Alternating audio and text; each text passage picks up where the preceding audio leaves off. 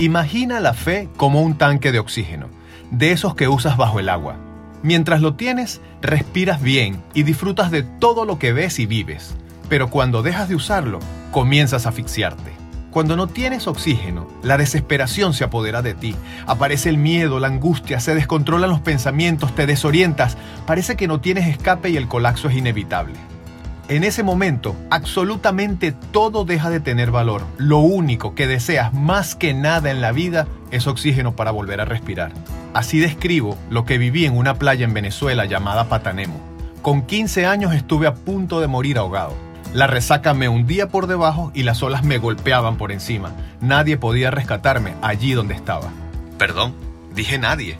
Luego de gritarle en llanto a Dios que no me dejara morir, apareció la mano de un primo bajo el agua y me sacó sin problema de esa marea hostil. Y así pude respirar otra vez.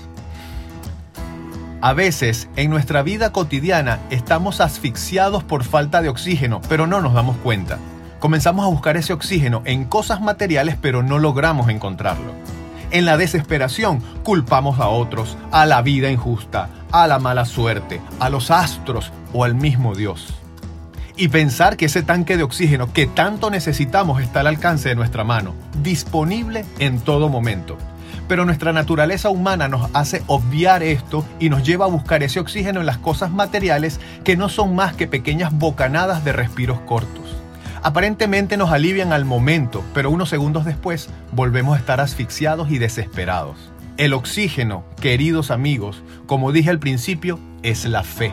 En mi experiencia personal no he conseguido nada que genere más tranquilidad, seguridad, paz y alegría que la fe. Y conste que yo pasé años de mi vida encontrando solo bocanadas pequeñas de respiros cortos, o sea, me la pasaba asfixiado y desesperado. En Hebreos 11.1 hay una definición espectacular.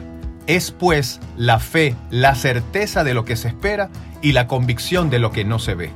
El mundo en que vivimos hoy está lleno de distracciones del ego que nos mantienen en una búsqueda loca de satisfacciones y logros, lo cual nos mantiene en un estrés constante de velocidad y frustración, porque nunca es suficiente, siempre necesitamos más, y necesitamos entre comillas. Vivimos desorientados y angustiados porque nos falta ese oxígeno y no por otra cosa.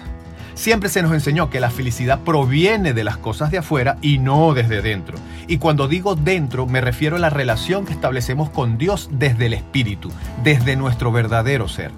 Fíjate que te estoy hablando de relación y no de religión. Son dos cosas muy distintas según yo lo veo. La relación con Dios te da dirección, paz, seguridad, serenidad y sobre todo confianza. La religión, la religión complica las cosas, así lo veo yo.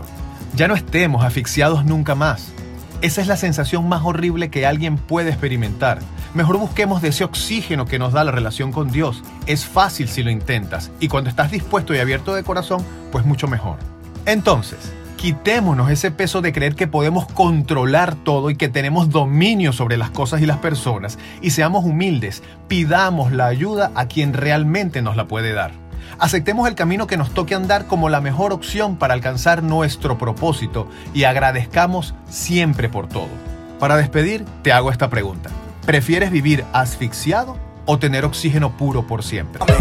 Si Dios es conmigo, dime que encontró Si, Dios es conmigo, dime que encontró a mí. Si, Dios es conmigo, dime que encontró a mí.